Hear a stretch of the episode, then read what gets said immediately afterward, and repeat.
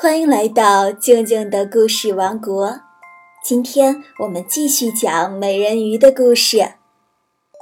上一集讲到，小美人鱼终于满十五岁了，她可以游出海面了。她会看到些什么呢？美人鱼第三集。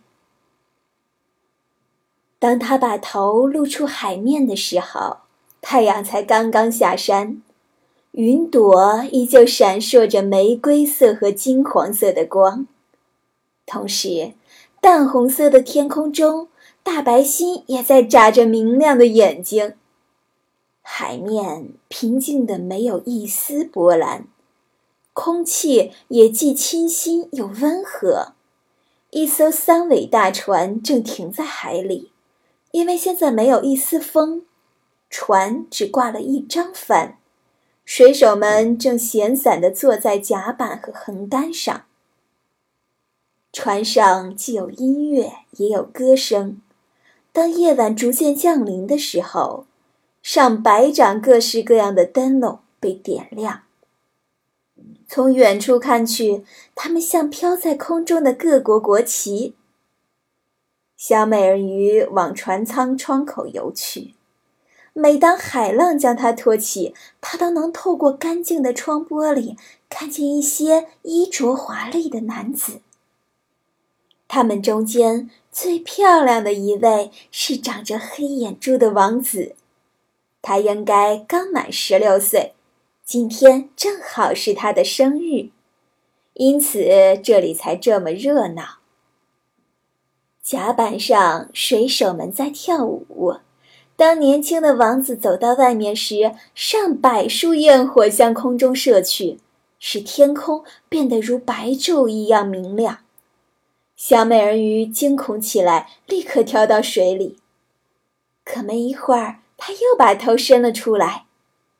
这时，天空像是有无数的星星落在她身边，她从未见过如此灿烂的焰火。巨型太阳在四周噼啪作响，夺目的鱼形火焰向天空中飞跃。这一切又从平静的海面反射出来，船身被照得通体明亮，船上的人甚至每根绳索都看得一清二楚。啊，年轻的王子英俊又潇洒，他和水手们握手，时而大笑，时而微笑。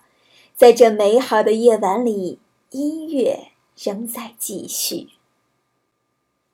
夜很深了，小美人鱼还不想离去，她没办法让眼睛离开这艘船和船上的王子。彩色的灯笼陆续熄灭，焰火也停了下来，礼炮声也停止了。可是海的深处却响起一阵轰鸣声。小美人鱼坐在水面上，跟着水波一起一伏，这样她就可以看向船舱里。但是船速越来越快，船帆也逐渐升起了。就在这时，乌云从天边飘来，浪花也一个高过一个。啊！可怕的暴风雨就要来了。水手们不得不将升起的船帆又收拢。波涛汹涌的大海里，巨船摇晃着向前行驶，浪涛像一座座黑色的大山向桅杆压去。海浪上的船像一只天鹅，时而沉入波涛，时而又出现在高高的浪尖上。在小美人鱼看来，这是一次很有趣的航行，但对水手们而言，这却非常可怕。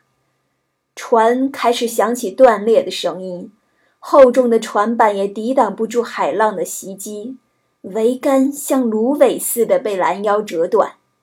慢慢的，船开始倾斜，海水冲进了船舱。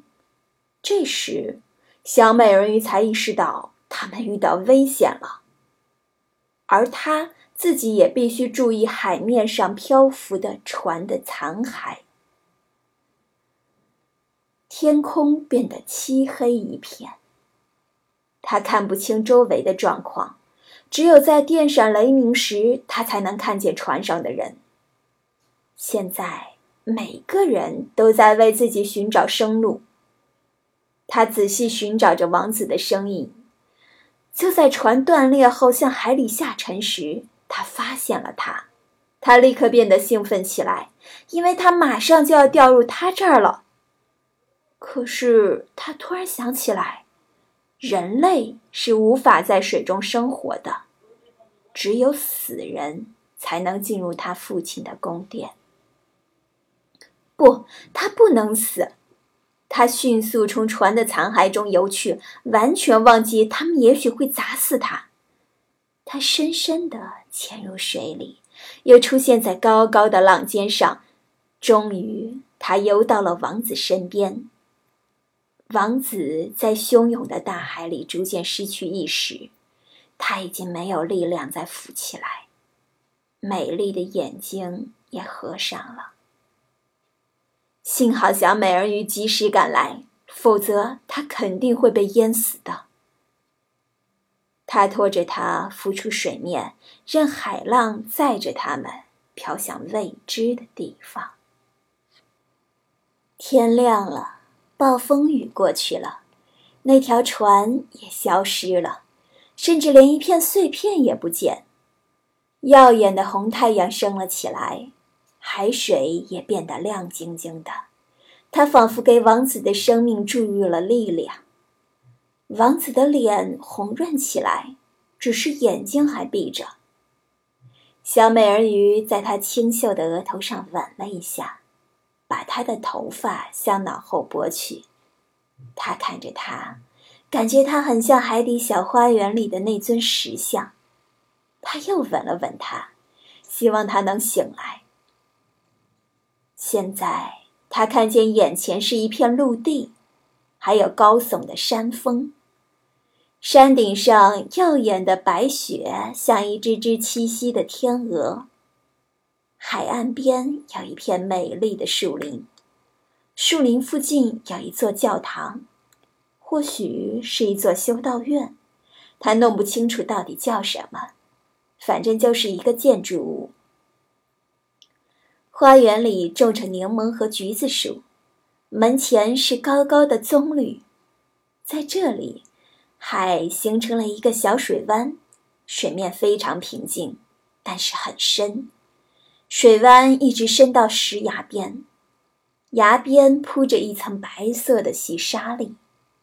于是，他拖着英俊的王子游到那儿，他把他放在岸边，让他在温暖的阳光中躺着。白色建筑物中传来一阵钟声，许多年轻女子走了出来。小美人鱼赶紧向远一点的地方游去，躲在冒在海面的岩石后面。她用海水的泡沫遮住了头发和胸脯，好让别人发现不了她小小的面孔。她注视着这群女子，看谁会发现可怜的王子。